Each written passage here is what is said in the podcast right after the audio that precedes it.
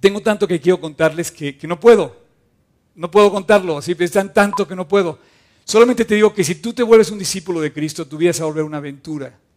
Una aventura interminable, inmensurable, incomprensible y yo diría irresistible. Si tú te haces un discípulo de Cristo, te vuelves objeto del, del plan que él, hizo para ti y, Dios empieza a cumplir y eso es una maravilla. Entonces, les tengo que contar muchas cosas, pero les voy a contar algo que, que, me sucedió que me impactó mucho. O sea, fui a una boda de, una, de, un chico que es fruto de este estudio que yo no conocía. Imagínate que llega a tu boda un forastero, ese era yo, que nadie conoce. Ni la, ni la abuelita, ni los papás, ni los novios, ni los hermanos de los novios, ni los, ni los best men de la, de la boda, ni las damas, ni los amigos, y, ese era yo. Entonces imagínate cómo me sentía yo en el aeropuerto, yéndome además a Reynosa, que los cocolazos sí están muy feos. Es increíble el contraste que hay en este país, en ese tipo de contrastes donde no puede ser que estemos ahorita aquí tranquilos y en una parte de nuestro país haya verdaderamente una crisis de violencia tan terrible. Bueno, mi discípulo no lo había visto más que por internet, por fin lo conocí. Inmediatamente salí del aeropuerto y este, nos identificamos. Llevaba yo, llevo dos años yo viéndolo por internet, estudiando la Biblia, trabajo personal. Los que tengan este trabajo personal es el estudio que estamos casi terminando. Entonces le digo, oye, es igualito de la foto. Y ya vimos que sí éramos, ¿no? Y dice, bueno, vámonos porque no puede estar aquí más de 10 minutos. O sea, o sea vámonos. Entonces nos, cruzó la frontera y ellos viven del otro lado, que es McAllen. ¿Ahora sí lo dije bien? Sí, ok. Reynosa colinda con McAllen. Y, y, este, y bueno, eh, todo esto pasó, tomé varios días para conocer a la gente, comentar, platicar y regresé en inglés se dice overwhelmed, en español se dice súper alentado. Y, de verdad, yo me conmuevo al ver lo que Dios ha hecho en todo este tiempo y sigue haciendo, ¿no? Entonces se dio la boda y este y de repente bueno, era aliento tras aliento tras aliento, esas bodas así donde Dios es glorificado en todo momento, desde el testimonio, todo, el, hermano de él es militar, está a punto de irse a Afganistán a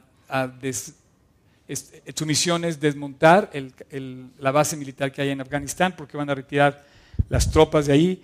Un precioso conocer este cuate, dos metros así, sí, así, y, ver qué hora y qué pide, increíble. Y el otro chavo que quiere ser este Border Patrol, su otro hermano, y él que es administrador, trabaja en un banco, mi discípulo, es cajero de un banco ahí en McAllen. Pero ellos venían de Reynosa, y, la verdad la historia de todos que vienen en Reynosa ha cambiado drásticamente, ¿no? Pero bueno, les quiero comentar rapidísimo para dar inicio a la, plática de ustedes. Este, impresionante porque pasa toda la ceremonia, estaba feliz y de repente me dicen, no, que van no, hubo, no hubo la fiesta, la fiesta era una verdadera celebración eh, en todo sentido, ¿no? pero no, era, no había alcohol, y, el baile, pues nada más bailó la, pareja y, este, y dice que bailaron, ¿verdad? Porque nada más pasaron ahí, quizá una costumbre americana, no sé. Y después entró un mariachi. Bueno, en el norte el mariachi es, me imagino que es más común que aquí, ¿no? Pero un mariachi cristiano. Pero aparte del mariachi, eran los hermanos de la novia. La novia forma parte del mariachi, yo no sabía. Y yo tampoco sabía que... Y entonces dije, ah, pues, qué buena onda, entonces empiezo a hacer. Bueno, a la, a al segundo coro me levanto y empiezo a filmar. Les voy a enseñar. ¿Sí quieren? Sí. Aunque tenga mi iPhone nada más. Ok. Bueno, en mi, iPhone se los voy a enseñar ahorita. Este, me conmovió tanto que empecé a filmarlos. Cantaron tres canciones. La primera, una canción a su hermana, Imagínate sus dos hermanos cantándole a su hermana el día de su boda, mi princesa. Otra vez. Ah. No, si, eres, si eres mujer, pues me gusta, yo creo que sí te gustaría ver a tus hermanos cantándote de alguna forma, despidiéndote con todo cariño el día de tu boda, ¿no? Y después cantaron una canción que cantaron otra y después la última que les voy a poner rapidísimo porque digo, no viene el caso, es ridículo lo que estoy haciendo, pero bueno. Este, eh, la, canción dice que no le importa al cuate que la va cantando que, que se burlen de él. Entonces ya tienes este ranchero, o del norte pues, no sé, no es despectivo de ninguna forma, pero con, con este, con, cantando una canción donde dice, no me, no me, importa lo que diga la gente de mí, yo sigo a Cristo. ¿no? Entonces, esta última parte que voy a poner dice, ya nomás otro, otro brinquito y estaremos en el cielo. Ir para detrás, ir hacia atrás no me importa, adelante, ir adelante quiero. Y si ya falta tan poquito, quiero seguir arando en este camino de servir a Cristo. ¿no? Quiero decirte que es un grupo de 24 años, la, mayor es la, novia, ella no cantó, pues estaba ahí, pero estaba cantando, y sus hermanos estaban cantando, y todos formaron el grupo, es un grupo de worship norteño, ¿no? Pero me impactó el corazón. O sea, yo creo que sí hay Dios está moviendo a todas partes del, de, todas partes del mundo, está moviendo a la gente hacia Dios. Y si tú no estás siendo movido hacia Dios, te estás quedando de verdad en el camino. Estás viendo lo mejor. Me levanto al final de, porque cerramos con esto, y después pues, me levanto, los felicito, los chavos, oye, qué padre cantaron, no sé qué. Se acerca el papá, un, señor como de unos 60 años, con unos ojos verdes enormes, igual que los de la novia, porque la novia tiene unos ojos enormes. Eh, y le digo, oiga, señor, lo felicito por su mariachi. Me dice, no, no, no, son mis hijos. Ellos lo formaron. Ellos hicieron su grupo de alabanza y empezaron a cantar y cantan solamente en escuelas y en iglesias, no se contratan para cantar. Dije, oh, oh, esto, esto suena unique, único, especial, top. Le digo, ¿cómo? Sí, me dice, ellos, ellos van a dar testimonio a las escuelas y a las, y a las iglesias para cantar y dar testimonio de Cristo, para compartir de Cristo. Wow. Y le digo, ¿y dónde vive usted? ¿Vive aquí o en Reynosa? Me dice, no, no, no, no. Escucha lo que me dijo. Hace ocho años llegaron a mi negocio y me pusieron una pistola y me dijeron, quiero medio millón de pesos ahorita o empiezo a matar a tu familia. Dice que, que no sabe cómo le hizo a su esposa, le llamó y le dijo, llévate a los niños en cajas. la novia tenía 16 años, su hermano tenía obviamente más chicos. En cajas los sacaron los vecinos y cruzaron, lograron cruzar la frontera. Tenían sus papeles, lograron pasar a otro lado como turistas. Ellos tenían su negocio, tenían su casa. Y finalmente él logró también cruzar. Y dice, hace ocho años crucé la frontera sin nada. Hace ocho años lo que tú ves en mí se llama Jesús. Hace ocho años estoy trabajando en un país sin papeles. No puedo sacar papeles, no puedo regresar a mi casa. Dejé mi casa y mi negocio. Lo que tú ves hoy en mí, me lo dijo como cuatro veces, se llama Jesús. Lo que tengo hoy se llama Jesús. Lo que hago hoy se llama Jesús. Y entonces después me contaron la historia, él se convirtió al cruzar la frontera, le entregó su vida a Cristo y tiene un negocio y una paz indescriptible, de verdad. Yo dije, en las peores condiciones de prueba, levantas a los grandes testimonios. Así es Dios. Y en cambio nosotros estamos aquí cómodamente en un salón de primera clase y yo te pregunto, ¿cuál es el precio? ¿Cuál es el precio de un discípulo tuyo, como tú te ves? ¿Cuánto paga un, hombre como él? Ve el precio que está pagando por entregarle su vida a Cristo. Y ves a, a la familia feliz, radiante, con paz, celebrando. Si tú has vivido esas condiciones o has algo parecido, sabes a lo que me refiero, pero creo que es algo bastante fuerte. Y eso está pasando hoy en México. Bueno, vamos a seguir tocando este tema, vamos voy a cerrar yo al final, pero quiero presentarles a nuestro primer participante de hoy. Es todo un tema, es todo un personaje. Adivina quién vamos a ver hoy. A nada más y nada menos el que hizo ese avioncito, el que hace todas las redes de, de G36, el que hizo mi blog. Este, todo el mundo habla de Job, y ahora lo van a conocer. no me falles, Cham.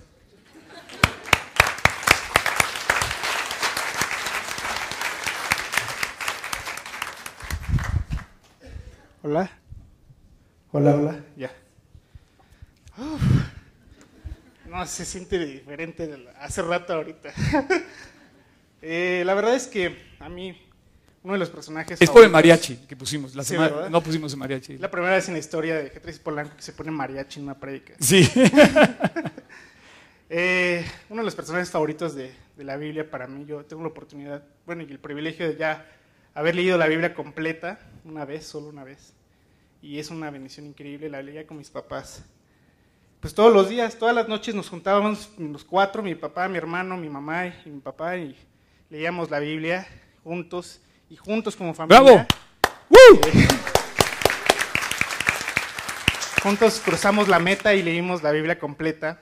Pero de toda la Biblia, uno de los personajes que, que más impactó mi vida y que más me ha gustado hasta ahorita y que me gustaría ser un día como él es José. José es un personaje increíble. Este, sin duda alguna, ustedes no sé quién conozca la historia de José, pero José pues estuvo en un pozo, estuvo en la cárcel, lo acusaron de algo injustamente, pero a pesar de todo, él cumplió con el objetivo. Vamos a leer el pasaje. Eh, vamos a leer Génesis 45, 1 al 2.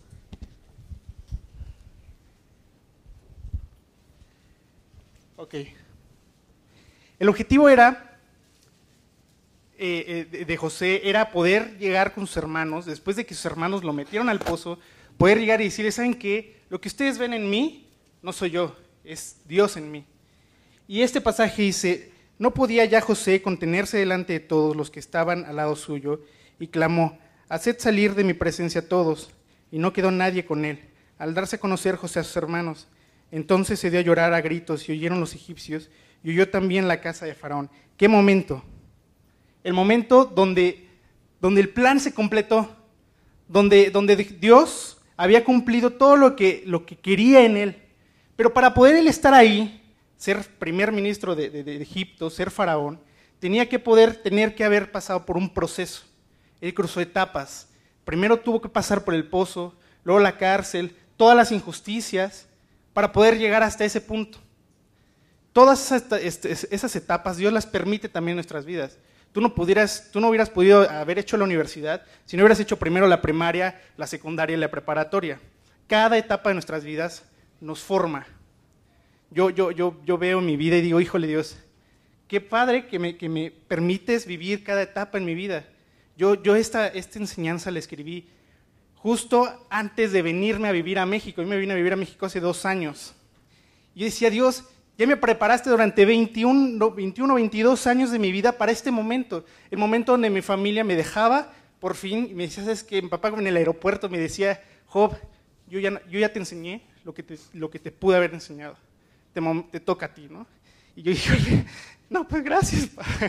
Este, pero bueno, realmente cuando, cuando uno toma la decisión de vivir para Cristo, cada etapa que viene va a ser mejor por si vemos en el caso de, Sansón, todos conocen la historia de Sansón, Sansón estaba destinado a ser un hombre increíble, pero él decidió, pues, tomó sus decisiones. Ese estudio lo vimos hace poco, y tomó sus decisiones, y él dijo, eh, Dios dijo, pues sea aquí que concebirás y darás a luz un hijo, se lo dijo a su, a su mamá, y navaja no pasará sobre su cabeza, porque el niño será nazareo a Dios desde su nacimiento, y él comenzará a salvar a Israel de mano de los filisteos tomar tus decisiones no va a hacer que tu, próxima etapa vaya a ser mejor. Tomar la decisión que tú, que tú quieras a la fuerza no va a permitir que tu próxima etapa sea mejor. Tú, como joven, tal vez tu próxima etapa es la universidad, o tú como adulto, la próxima etapa es ascender en el trabajo. Pero para poder lograr eso, necesitas primero entregarle a Dios esto. Yo no imagino a José dudando de la capacidad de Dios para poderlo llevar hasta donde estaba necesitaba agarrarse de él, sujetar su mano y decir, sabes que Dios, vámonos. No me importa que me metan al pozo, no me importa que me encarcelen, yo sé que yo quiero cumplir ese plan en ti. Yo a eso lo noto como una inversión. Cuando tú inviertes en algo, esperas recibir. ¿Sí me explico? Si yo tengo una inversión, pues espero que mis intereses aumenten, ¿no? En realidad, yo he aprendido, y mis papás han participado mucho en eso, que cuando tú inviertes en Cristo, Dios multiplica esto mi papá me decía, ¿sabes qué, Job? no me lo decía tal cual. Yo me daba cuenta y, él me enseñó sin palabras. y me decía, ¿sabes qué? Yo no sé cuánto tengan que pagar para que te vayas a México a seguir aprendiendo de Cristo, porque pues aquí pues un crecimiento espiritual pues no es muy grande, ¿no? Yo estaba solo con mi familia en Playa del Carmen. Y nos enviaba, bueno, yo me acuerdo que una vez venimos cuatro veces a diferentes eh, pláticas, y, también me decía, ¿sabes qué? Yo prefiero pagarte a ti que te vayas a Cancún a tomar tu discipulado que, que pagar en otras cosas, ¿no? Y yo digo, Dios, gracias por esa lección. Porque la mejor inversión que podemos tomar nosotros es decidir por Cristo. Una pequeña decisión va a traer una muy grande bendición. La decisión que tomó José trajo una, bendición increíble que, pasa generaciones. Yo no sé qué objetivo tengas en tu vida. Yo no sé a dónde quieras llegar, qué es lo que quisieras en tu vida. Pero la próxima etapa que tú quieras tener, dásela a Dios. Porque Él quiere un futuro mejor para ti. Y yo no, yo no me imagino, por decir, estoy a, a punto de casarme, y yo le decía a mi novia, oye, yo no estoy listo, pero Dios me va a preparar para esa etapa. Yo estaría destrozando mi matrimonio si me casara ahorita, porque no he cumplido el plan de Dios todavía. La etapa de Dios es la correcta, siempre y cuando te mantengas fiel y decidas vivir para Él.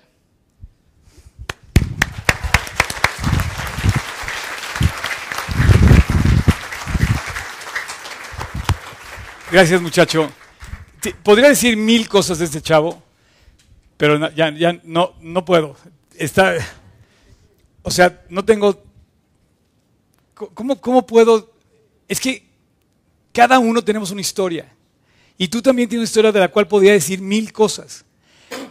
Y, y, bueno, hemos trabajado juntos, hemos hecho un equipo muy padre aquí con un grupo de jóvenes y, y amigos, discípulos, todo. Y estamos emboletados en esta, en esta labor preciosa de cumplir este plan. Él pagó, por ejemplo, el, papá dejó, pagó el precio de vivir, ellos viven en Playa del Carmen, y decía, yo, no importa lo que cueste, pero yo quiero que crezcas en el Señor. Y él, lo está haciendo. Él está viendo ahorita el fruto de lo que sembró en él. Él eh, pues genera todas las semanas una cantidad de información que pone en limpio, edita y demás para que suban a las redes. Y gracias a él lo puede hacer, ¿no? Este, y, ese talento lo usa para Dios, él paga ese precio. José decía, puedes volver a poner el, versículo 45 que acabas de decir, nada más rápido.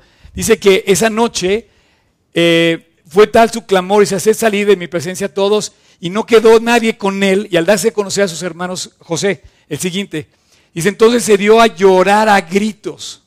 Finalmente el precio estaba siendo cobrado.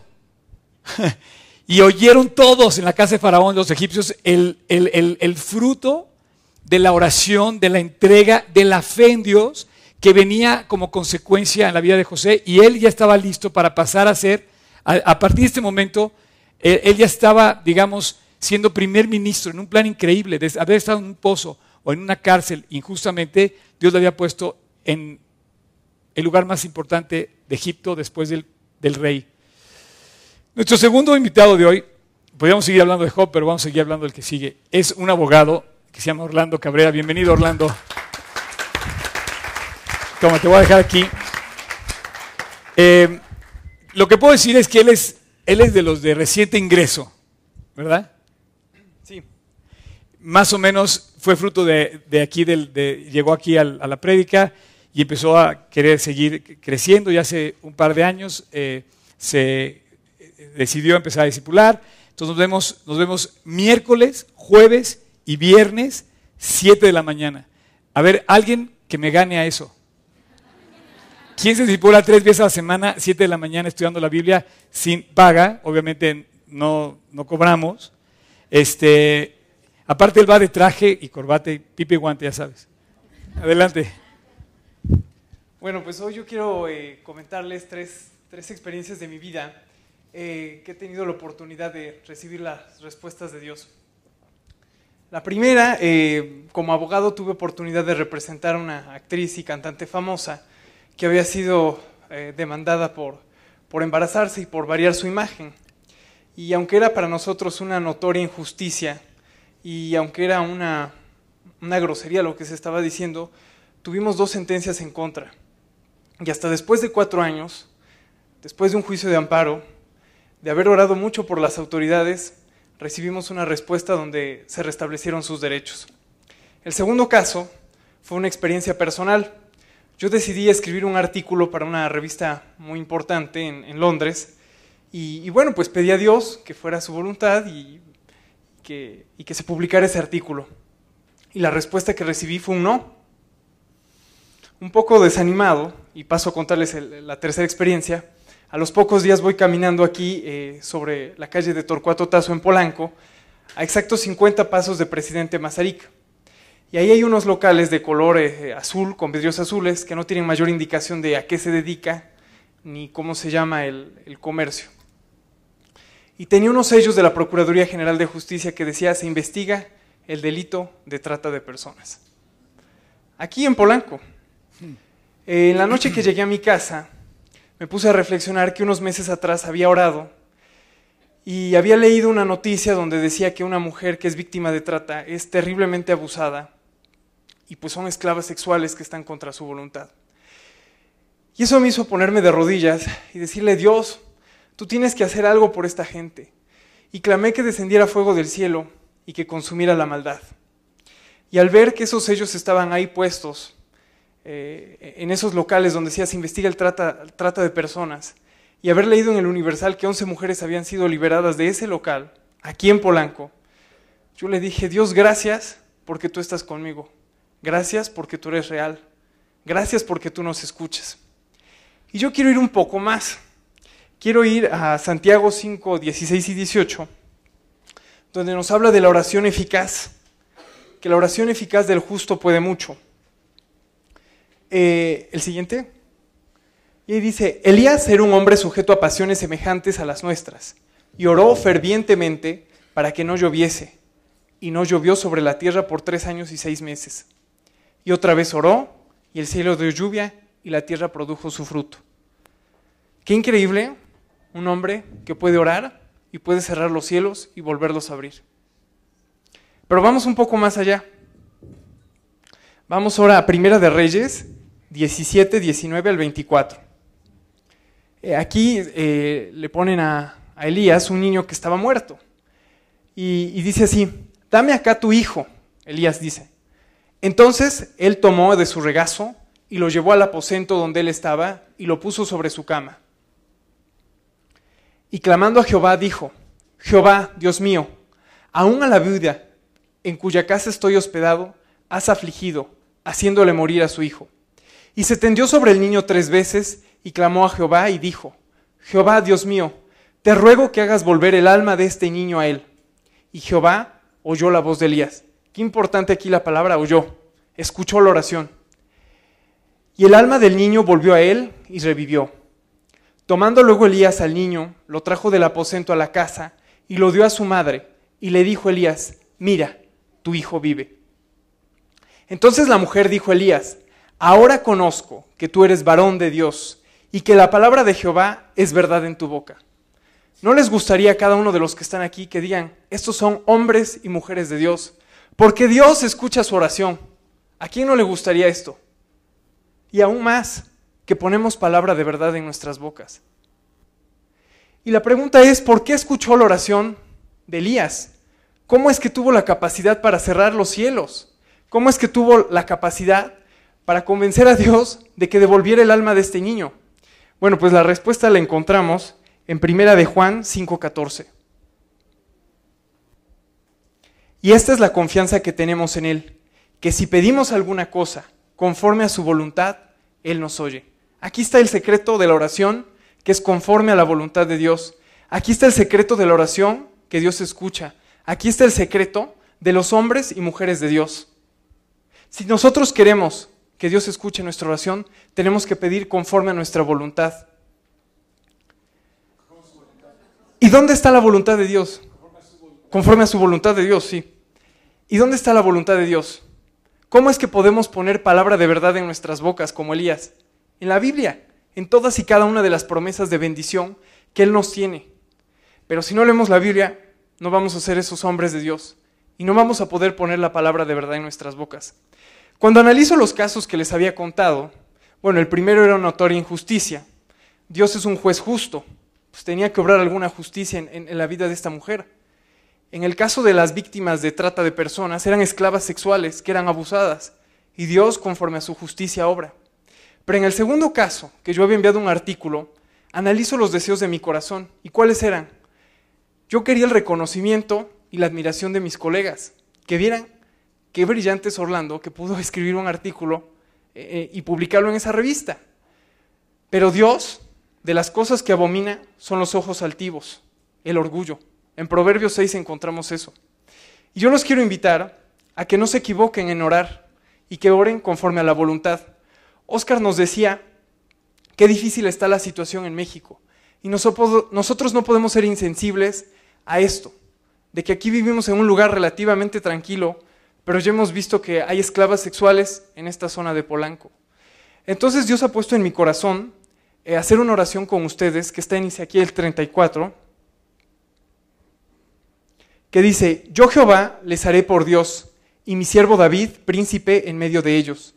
Yo Jehová he hablado, y estableceré con ellos pacto de paz, y quitaré de la tierra las fieras, y habitarán en el desierto con seguridad, y dormirán en los bosques. Y daré bendición a ellas y a los alrededores de mi collado, y haré descender la lluvia en su tiempo y lluvia de bendición. Yo quiero que nos pongamos de pie todos, y vamos a orar, vamos a orar como lo hizo Elías, fervientemente, con el corazón, convencidos que Dios nos escucha.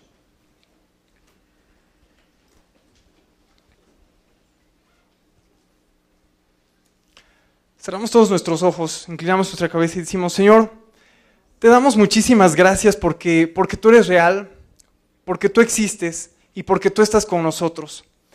Y porque nosotros nos reconocemos pecadores, pero, pero somos justificados por la sangre y por el precio que pagó Cristo en esa cruz. Y hoy te queremos pedir, como Elías, fervientemente, sabiendo que ponemos palabra de verdad en nuestra boca, que quites todas las fieras del campo, que nos permitas vivir en seguridad con México, que tú hagas un pacto de paz con nosotros y que traigas una hermosa lluvia de bendiciones sobre la vida de cada uno de nosotros, sobre cada ciudad de México y sobre cada pueblo. Y lo más importante, que traigas lluvia de bendición a nuestros corazones. En Cristo te damos gracias. Amén.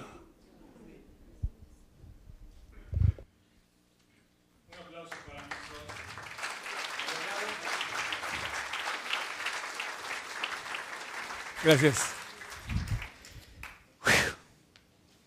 Pues, ¿qué te puedo decir? Eh, hay que pagar un precio y, bueno, un discípulo, decía Oscar la semana pasada, un discípulo paga un precio de la oración. Tú no puedes esperar recibir algo. Es más, todas las victorias que ven en la Biblia es a través de la oración. Y no hay oración que regrese vacía de parte de Dios.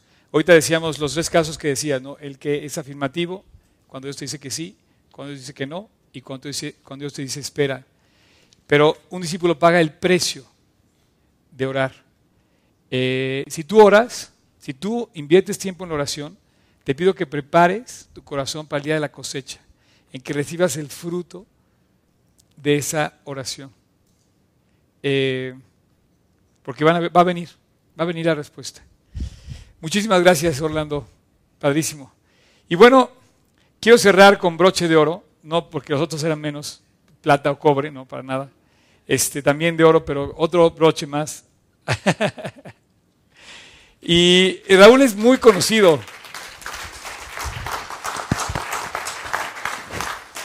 Raúl es muy conocido, este, él forma parte importante de mi vida, eh, por más de 24 años nos conocemos. Nos conocimos este, solteros, seguimos solteros. A él sí lo estoy promoviendo, por favor. No, no, no, no. No, es cierto. Pero él, es, él es un personaje eh, de los medios, eh, pero bueno, él es un discípulo y decidió servir a Cristo. Él es un ganador de almas, él habla de Cristo con micrófono, con cámaras y sin cámaras, o sea, él está hablando y compartiendo de Cristo. Así es que, adelante Raúl. Tendría muchas cosas así también, pero bienvenido. Gracias. Ah, no, no, no. Tengo una cosa que decir contigo. A ver, ¿qué? Dígame, dígame, dígame. Lo que él va a decir, que lo planeamos juntos, es parece trabalenguas. Porque mira, puedes poner la, la, gráfica aquí, dice, este tema es ser, es más importante que lo que hacemos. Si tú eres, lo que haces vas a reflejarlo. Eh, De eso va a hablar él. Pero si, si tú no eres, lo que haces también lo vas a reflejar, pero va a ser un desastre. Entonces, eh, a la una, a las dos, a las dos y media. El, título de mi plática de esta serie se llama No es lo que hago, sino lo que soy. Y de lo que va a hablar Raúl, te digo que parece trabar lenguas porque finalmente lo que eres resulta ser lo que vienes, lo que, perdón, lo que haces resulta terminar siendo lo que realmente eres. ¿Sí me cachaste? Y, y si no, no te preocupes, ahorita te va a quedar Exacto. claro. Ahí está, bravo, bravo. Gracias, Tocayo, sobre todo porque cuando nos invitó y nos dijo, solamente el que tenga pánico escénico no va a poder participar, yo dije, ah, yo. Uy, no sabes, qué Eso que miedo. aco- estás acostumbrado a las cámaras. Estoy acostumbrado, pero la verdad no tiene nada que ver. Dios usa nuestras capacidades de una manera increíble y yo hubiera pensado en mi, en mi orgullo que con, en mis fuerzas lo hubiera podido hacer siempre y la verdad no. Hablar de Cristo eh, significa el poder de Él y hacerlo a través de Él. Así que bueno, pues gracias por, por invitarme. Fíjate que una vez, eh, ahora con lo que estabas diciendo, eh, yo fui a una cita con un nutriólogo en esta cuestión de que en la tele pues, hay que verse muy delgadito y hay que estar en peso, ya sabes, ¿no? Hay que cuidarse mucho. Entonces fui y me senté ahí enfrente y atrás de, él había un cuadro que decía, tú eres lo que comes. Y yo dije, ay Dios, así me veo, ¿no? Bueno, pues eh, yo te voy a decir que en el terreno espiritual también tú eres lo que haces. Y podría a lo mejor parecer un poquito en contra de lo que acaba de decir eh, Oscar, precisamente porque a Dios lo que le importa es lo que eres, no lo que haces. Eso, lo que haces ya lo pagó. Pero lo que eres a ti sí te importa y lo que haces a ti te importa. Y es muy importante porque todos los días estás sembrando algo para cosechar algún día. Y entonces lo que haces se importa. Fíjate, eh, dentro de esto que es la siembra y la, cosecha, hay tres leyes biológicas. Les voy a dar una clase de biología el día de hoy. La primera ley de, de estas es la ley de la siembra. Y déjame decirte algo. Si tú siembras, algo va a brotar. La ley es que por la vitalidad misma de la semilla, cuando siembras, algo brota.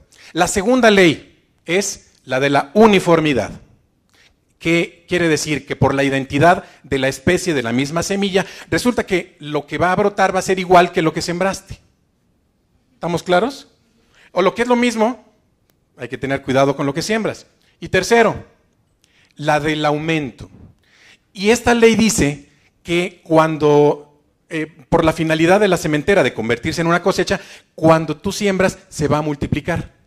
Por lo tanto, vamos a tener aquí una conclusión increíble. Si siembras, algo va a cosecharse. Además, lo mismo que sembraste, pero mucho más. Entonces, lo que hay que estar preocupados es por qué a veces hacemos las cosas mal, a veces nos equivocamos. Hay cuatro puntos, porque vamos a llegar a la ciega de lo que estamos sembrando. Hay cuatro puntos que hay que aprender. La primera de estas eh, que vamos a hablar es, de acuerdo a la semilla sembrada, es la ciega. Y este versículo nos va a ayudar a entenderlo. Es Gálatas 6 del 7 al 8. No, no se engañen.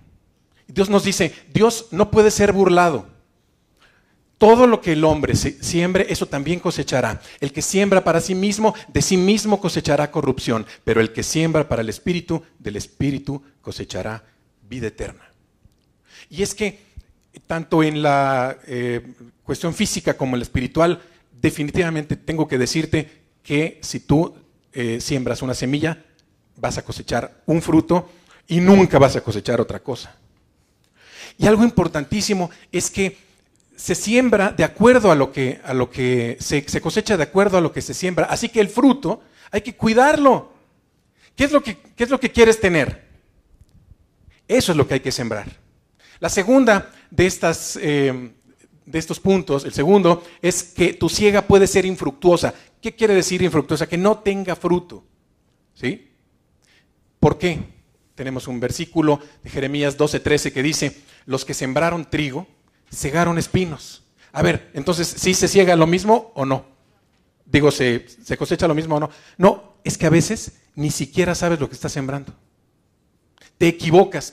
Dice, ser dueños de la tierra de nada les sirvió, les hablaba al pueblo de Israel. Por causa de la ardiente ira del Señor, sus frutos les son motivo de vergüenza. Sí, porque a veces incluso siembras lo equivocado. Eh, si tú te acuerdas de la parábola de la cizaña y del trigo, resulta que el enemigo llegó y sembró algo incorrecto, la cizaña.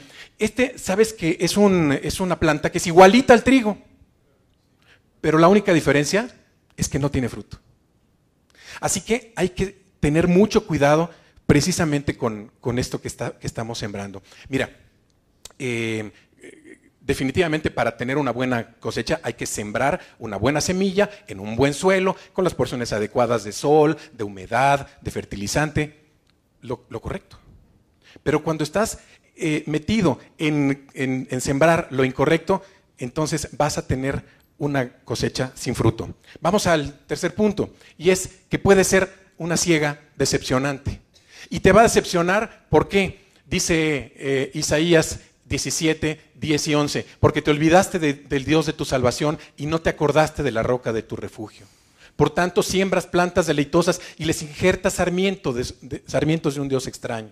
El día que las plantes las cercarás con cuidado y por la mañana harás que florezca tu semilla, pero la cosecha será un montón inservible en el día de enfermedad y de dolor incurable. Yo quiero preguntarte, ¿quieres decepcionarte al final? Hay que tener cuidado entonces. Hay que saber lo que estás haciendo para poder darte cuenta de que un día esto va a ser. Así como con el alimento uno se incorpora a uno y uno es lo que, con lo que se alimenta, también uno es lo que hace.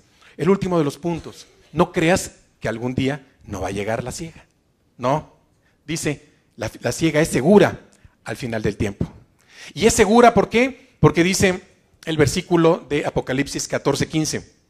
En ese momento otro ángel salió del templo y con fuerte voz le gritó al que estaba sentado sobre la nube, usa tu voz y levanta la cosecha. Ha llegado la hora de cosechar, pues la cosecha de la tierra ya está madura. No podemos pretender que algún día no llegue esta ciega. ¿Sabes quién va a ser la ciega? Jesucristo mismo. ¿Y sabes cuál es el verdadero problema? Que cuando tú siembres y coseches lo incorrecto, vas a tener que dar cuentas. Si tú tiras tu semilla al aire, pues entonces vas a cosechar de la forma incorrecta. Si te, dedicas a las cuestiones materiales, a las actividades que no te dejan nada, a los bienes temporales, dice Dios, estás haciendo injertos en, ese, en esa siembra, en esa planta, y no te van a servir de nada. Hay que sembrar porque algún día cosecharemos. Pero además, déjame decirte, si tú lo haces bien, Dios te alienta. Y dice, no nos cansemos pues de hacer el bien, porque a su tiempo cosecharemos si no nos desanimamos, dice esta versión. Yo espero que tú no te desanimes y que siembres día a día de la forma correcta. Dios te bendiga. Wow, bravo.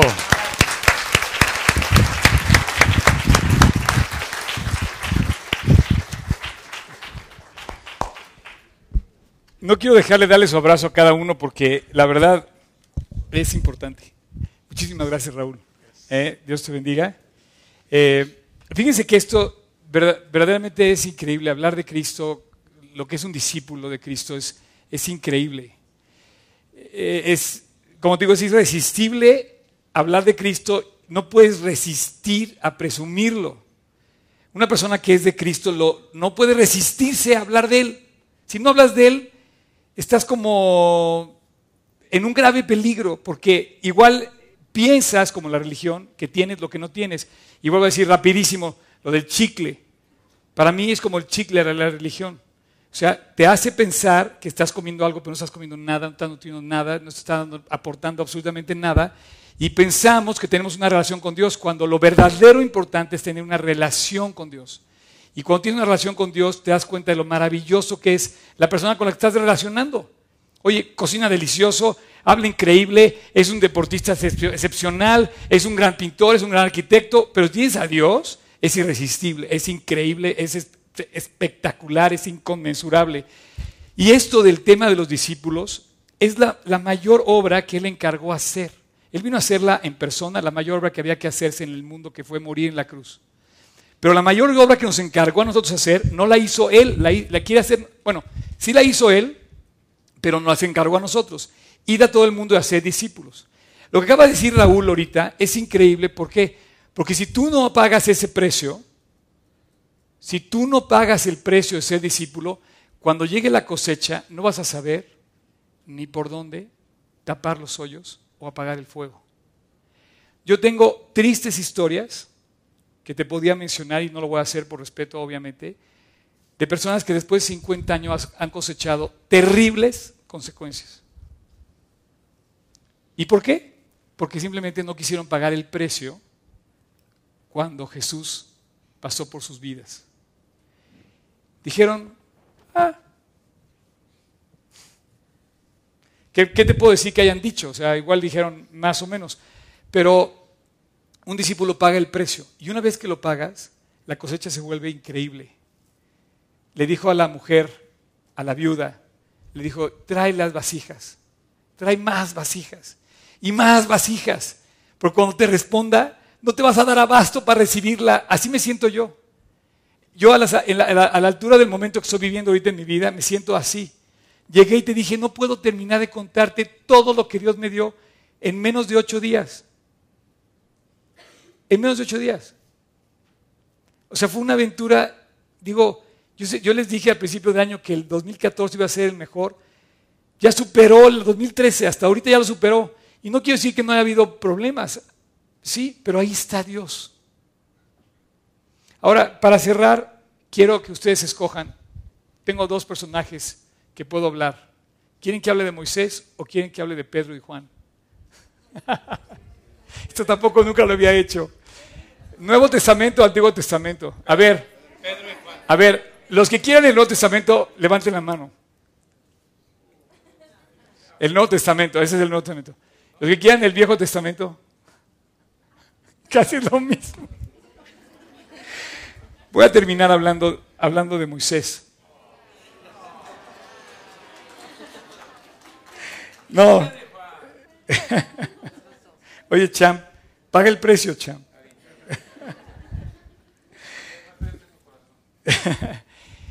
Nada más quiero cerrar con esto. Y la verdad, qué bueno que estás aquí, me da mucho gusto. Acabo de visitar a los que están viéndome en el otro salón. Ya los fui a ver, ¿eh? Vi que está lleno, les mando un abrazo. Los vi desde atrás, así que este, José Ramón, ¿ahí sigues? ¿Sí sigues? No te oigo. Di que sí. Más fuerte. ¿Sí? Bueno, ok. Perdón, ya lo ventaneé, pero bueno. Eh, yo, para terminar, quiero nada más decirte, Pensando en todo esto, orando, haciendo, estudiando, compartiendo, conociendo gente y viendo la mano de Dios detrás, eh, de repente eh, leyendo veo y me encuentro con un pasaje como el de Efesios 6, que estoy tratando de terminar de aprenderme en memoria. Y este, este pasaje dice, fíjate bien, dice, no sirviendo, versículo 6 de Efesios 6, no sirviendo al ojo como el que quiere agradar a los hombres la religión quiere agradar a los hombres, quiere quedar bien con el hombre, quiere verse bien, quiere lucir, quiere aparentar, quiere dar, quiere 20 padres nuestros. Ya los hice, no sé. Pero no, no hay nada de malo si en el fondo del corazón hay el principio que está aquí escrito.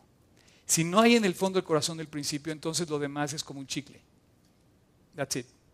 O sea, en tres minutos ya no sabe nada. Y dice, de hecho lo puedes poner si quieres, ¿eh? en el Twitter. Y ahí dice, sino como siervos de Cristo de corazón haciendo la voluntad de Dios. Siervo de Cristo haciendo su voluntad, pero dice la palabra, puedes subrayar, miren, esto es mágico, puedes subrayar la palabra de corazón, fíjense, vean aquí, de repente van a ver, verla resaltado. ¿Eh? Un aplauso para el tocayo, ¿no? Esto, así debes de leer la Biblia. Así debes de leer la Biblia, como, como que te está hablando Dios y de repente empezar a resaltar los puntos. Pero a mí me llama la atención el corazón. Dice, no sirviendo al ojo, como el que quiere agradar a los hombres, sino sirviendo a Cristo de corazón, haciendo la voluntad de Dios, como decía ahorita nuestros ponentes, sirviendo de buena voluntad, versículo 7, como al Señor y no a los hombres. O sea, porque parece que vivimos en una lucha donde, donde, donde queremos aparentar lo que no somos y lo importante no es lo que aparentamos, sino lo que realmente está haciendo Dios en nuestro corazón. Y un discípulo que está pagando el precio, de repente suceden cosas increíbles, fíjate. Y dice, em, sabiendo que el bien que cada uno hiciere, finalmente producto de ese corazón de Dios, como decían los ponentes, dice, este recibirá del Señor, sea bueno, perdón, sea siervo o sea libre. Usted, porque está hablando de toda la cuestión, está hablando de las, casadas, luego los maridos, luego los, los amos, después de los esclavos. Y dice, no importa si eres esclavo o no eres esclavo, pero si tú vives para Cristo corazón, de repente vas a ver el fruto de Dios en tu vida, como decía Raúl. Pero más adelante, al final, ya cuando llegar a llegar al último versículo, me llamó la atención, puedes volver a subrayar inalterable. En el capítulo 6 de ahí mismo, el versículo 24 dice, la gracia, lo que tú necesitas para vivir, la gracia. De hecho, si se acuerdan, nuestro primer ponente fue aquel chavo de barbas está ahí, habló de la gracia. Y dice que la gracia lo abrazó. ¿Te acuerdas? Y dice, cuando fallé, la gracia fue por mí y Dios abrazó y extendió sus manos y me cubrió su, gracia. ¿Te acuerdas, Tocayo? Bueno, la gracia es, es, otra palabra que si no la vives es como otro chicle, que no, sabe, no, no, tiene sentido, no tiene, no tiene sabor. Pero cuando la vives es lo, es lo más grande que puedes disfrutar, la gracia de Dios en tu vida. Oye, estamos aquí por gracia. Este lugar eh, te convocaron por gracia. O sea, yo no te traje ni nadie de ellos te trajeron a fuerzas. ¿O alguien vino a fuerzas? Creo que unos dos o tres hijos vienen por ahí, por el papá la trajo de la... No puedes ir a cenar con tus amigos si no vienes al estudio de Biblia. No. Pero no, aún así vino la gracia. Job, decía eso. Mi papá, leímos la Biblia juntos y lo logramos. Y por gracia, toda la familia leyó juntos, juntos, todas las noches leí una parte de la Biblia hasta que concluyeron la lectura de la Biblia. Dice, la gracia sea, claro que sea, con todos los que aman a nuestro Señor, con amor, pero aquí me llama la atención esta palabra, un amor inalterable. Tú no amas a Dios con un amor inalterable, yo no lo amo con un amor, necesito amar a Dios con un amor inalterable, un amor que no cambie, un amor que se mantenga siempre fuerte, así en el corazón Dios. Tú eres mi primer amor, tú estás sentado en mi trono como cantamos al principio, eres digno de todo lo que tú me das en mí, lo que haces en mí. Yo te pregunto, ¿Estás pagando ese precio? ¿Estás cambiando cada vez que quieres y en lugar de seguir a Cristo, te sigues a ti mismo, te apapachas a ti mismo, te quieres a ti mismo? Y la verdad, todo lo que hagamos, dice, sea de palabra de hecho, hacerlo de corazón. Como decía Raúl, no te, canses de hacer bien porque un día vas a cosechar. Y en un día que coseches viviendo el amor inalterable, imagínate, cierra la carta al apóstol Pablo y dice, no cambies con Dios. Esto yo lo escuché con mi pastor. Cuando me decía, me decía eh, porque hemos vivido injusticias, ¿no? ¿Tú has vivido injusticias? Bienvenido a este planeta. Todos somos... Y, te dice, y me dijo mi, mi maestro, Juan Manuel, mi pastor, me dice, no cambies tu actitud. No alteres tu actitud, no alteres tu confianza en Dios, no alteres tu sentido de hacia la vida, de saber que por fe Dios sigue teniendo el control y que un día va a venir el fruto de lo que estás esperando y cuando llegue prepárate para, porque va a venir a manos llenas. Dice el Salmo 119 que pusimos ahí también, dice Dios, enséñame a andar en tu palabra para que la obedezca. Un discípulo obedece la palabra, un discípulo oye y una, una vez que de todo corazón la cumpla, dame entendimiento y guardaré tu ley y la cumpliré de todo corazón. Y bueno, finalmente quiero hablarte de Moisés. Y Moisés era un cuate igual que tú, igual que yo. De hecho, tenía bastantes, eh, eh, había sido eh, todo un personaje igual por las condiciones que nació, pero él, él, merecía morir. De hecho, estaba condenado a muerte desde bebito. Él estaba, él estaba tan pronto como naciera, estaba condenado a, que a que lo mataran porque por una ley absurda del rey egipcio que dijo, todos los judíos que nazcan en Egipto a partir de ahora mueren. No quiero que haya más descendencia de, judíos. Esto ha pasado en toda la historia con los judíos. Han sido perseguidos. Y Moisés no debía haber nacido, sin embargo nace, crece y un día dice, bueno, Moisés llegaste para lo que te hice. Y de repente Dios te ve y te dice a ti, ¿a dónde estás? Un- tengo un plan para ti. Llegó el momento en que, en que vas a salir. Te voy a enviar a ti. Te voy a prosperar a ti, te voy a alentar a ti, te voy a usar a ti. Y Moisés le dijo, no, envía a otro. No, Moisés. Yo no hice todo lo que hice en tu vida, nada más de a gratis. Aparte soy el Dios Todopoderoso. Y entonces Moisés le dice, no, capítulo 3, versículo 11 de Éxodo.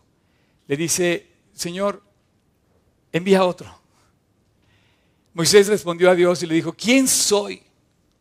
Y tú me estás haciendo a lo mejor la misma pregunta, ¿quién soy? Oye, me pudo haber dicho, este, oye, no, a mí no me gusta hablar, me da pánico escénico, no quiero hablar en público, no quiero ir. Oscar me pudo haber dicho, no, sabes que estoy muy ocupado, tengo mucha chamba, no, aparte me sale muy caro ir a México. Y no. Y entonces Dios le contesta en el siguiente versículo la respuesta más increíble que alguien te puede decir, que Dios te puede decir a ti. La mejor noticia la vas a oír en ese versículo. Puedes resaltarla, ve, porque yo estaré contigo. O sea, tú y yo podemos hacer cualquier cosa, caminar por la vida, seguir adelante sabiendo que Dios va a estar conmigo. Eh, tú sabes de qué estoy hablando. Esta, semana hablé con una persona que está en la cárcel, otra persona que está destruido, otra persona que es, viuda, otra persona... Y que te diga, Dios, yo voy a estar contigo. Está increíble. El problema es Moisés. Le dice, no. Le dice, no, ve lo que dice el capítulo 4. Estamos en el 3, vamos al 4. Y Moisés dice, no, Dios, a mí no me envíes. No, no, no, no, no puedo. Y dice Dios, ¿cómo me estás negando que yo te use?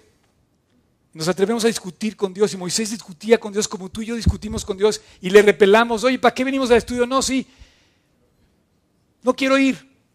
Exactamente, dijo Moisés lo mismo. Entonces dijo Moisés a Jehová, ay Señor, de plano usa otro hombre. Yo nunca he sido un hombre de palabra, ni antes ni después soy tartamudo. Tú hablas de tu siervo, o sea, no, no, no, no. Dice, porque soy tardo en hablar y torpe de lengua, versículo 11. Y dice, Jehová le respondió, ¿quién le dio la boca al hombre? Todavía le tuvo confianza. Tú puedes, Moisés. Yo le dije ahorita a los chavos, no hombre, vamos, vamos a orar, Dios los adelante. Y Dios, los apapacha y le dice, tú puedes. Y tú puedes apapachar a tus hijos, ¿no? Y dicen que si quieres hacer reír a Dios, le cuentes tus planes. Pero ¿quieres hacerlo enojar? Ve lo que hizo Moisés. ¿Quieres enojar a Dios? ¿Quién, ah, y dice Dios, ¿quién hizo, el, ¿quién hizo el oído? ¿Y quién hizo la lengua? El idioma. Yo lo hice. No te preocupes porque así yo soy el dueño de eso.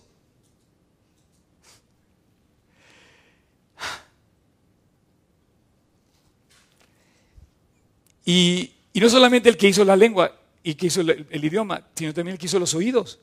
El oído capaz de, escuchar y de interpretar y traducir los ruidos o balbuceos que hacemos al hablar. Y aparte los maquinamos y de repente tomamos la decisión en el corazón. Y dice, no soy yo, Dios, siguiente. Y dice, ahora pues, ve, ya, agarra la onda. Te quiero usar, para esto naciste, tengo un propósito. Me decían a personas que dicen, yo es que yo no valgo nada, estoy deprimido, estoy en mi cuarto. No quiero salir, Dios no me va a usar a mí. Dice, no, ve, habla. Dice, yo voy a estar contigo. Otra vez le dice, y te enseñaré lo que has de hablar. Y Moisés le vuelve a decir que no. Ay, Señor, envía otro de plano. Y el siguiente versículo de plano lo hizo enojar. Entonces Jehová se enojó contra Moisés. O sea, ¿quieres hacer enojar a Dios? Sí lo puedes hacer enojar. No te quejes después que recibas el pago de tu vida y digas, es que Dios no me hizo caso. No, te llamé y te llamé y te busqué y tú no quisiste hacer el pago. Voy a pedir a Neto que pase ahora sí. Y vamos a llegar al final.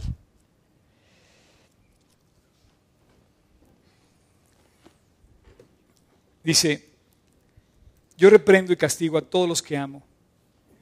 O sea, Jesús finalmente nos lleva y nos dice al final de nuestra vida, corrige. Ayer estaba en la boda de, de una chava que viene aquí, que es bastante famosa, y, fue precioso decir al público, si yo te digo quién es, no lo crees, pero enfrente de todos amigos y sus invitados, muy famosa, seguro la conoces, se para y dice, yo era un arrogante, yo era un egoísta. A mí, y empieza a decir quién era. Y dice, y hubo un día que le entregué mi vida a Dios por completo. Curioso que a raíz de ese momento ella se hizo famosa. Aquí oramos por ella, ¿se acuerdan? Cuando se fue a vivir a Hollywood. ¿Se acuerdan? Dice, por tanto yo te aconsejo que de mí compres oro refinado en fuego, que te decidas a pagar el precio. Por ejemplo, levántate todos los días a 7 de la mañana y vete a estudiar la Biblia. Por eso puse el otro día en mi, Instagram, you can't beat this. O sea, no puedes levantarte a las 7 de la mañana motivado solamente por estudiar la Biblia, llegar puntual, bañado, peinado de traje y con una sonrisa diciendo esto es lo que más me importa en la vida. ¿Ya pagaste ese precio? No estás pagando. Ya pagaste el precio de saber que tienes que arrepentirte de lo que estás haciendo mal. Dice, por tanto yo te aconsejo que de mí oro refinado el fuego para que seas rico y vestiduras blancas para vestirte y que no se descubra la vergüenza de tu desnudez y unjas tus ojos con colirio para que veas. Yo reprendo y castigo a todos los que amo. Sé pues celoso y arrepiéntete. Y te dice la invitación más increíble. Aquí estoy de la puerta y llamo. Ve la relación. Él llama. Pero tú tienes que responder. Dice, si alguno oye mi voz y abre la puerta, entraré a Él y cenaré con Él y Él conmigo. Esta invitación no es a una cena. O sea, no es a la boda de una persona. Bueno, sí es. Pero dice, quiero cenar contigo. ¿Ya te fijaste que es muy diferente a que cenes que te inviten a cenar? O sea, si te invita a cenar el presidente a un evento, pero si te invita a cenar con Él, es muy diferente. Dice, he aquí soy de la puerta y llamo. Si alguno oye mi voz y abre la puerta, entraré a Él y cenaré con Él. El efecto es esa comunión. No es una religión, es una comunión. A sentarte con la persona de Cristo. Si alguno oye mi voz y abre la puerta, entraré a Él y cenaré con Él y Él conmigo. ¿Y cuál es el precio? Por un lado es priceless y por otro lado es gratis. No sé cómo describirte el tesoro. Por un lado no lo puedes pagar ni con tu vida, ni con la vida de todos los seres humanos que han pisado la tierra. Y por otro lado te lo preste gratis y te dice, aquí estoy para ti. Bueno, pues un discípulo es el que descubre el precio. No sé si para ti sea mucho o para ti sea la mejor decisión. A lo mejor para ti dices, no, no me hables de Dios nunca más. Qué flojera. Mientras que para otros es la perla más valiosa que existe en este mundo. Te voy a pedir que cierres tus ojos y vamos a terminar la reunión. Y honestamente, Dios ve tu corazón. No viniste a una plática religiosa, no viniste a un estudio de religión, no viniste a aparentar algo, viniste a escuchar algo para tu corazón y tu alma. Y hoy te invito, aquí en el fondo de tu corazón, le digas, Dios, quiero que seas lo más digno de mí en mí. No tengo nada indigno, pero te quiero recibir como el rey, como el dueño de mi vida. Y en mi corazón quiero pagar el precio de pedirte perdón.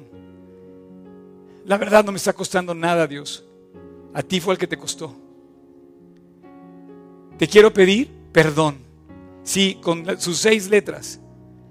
Te quiero pedir que me perdones, Dios, porque es lo que me separa de disfrutar de la vida, de sonreír, de gozar, de tener paz, de dormir tranquilo.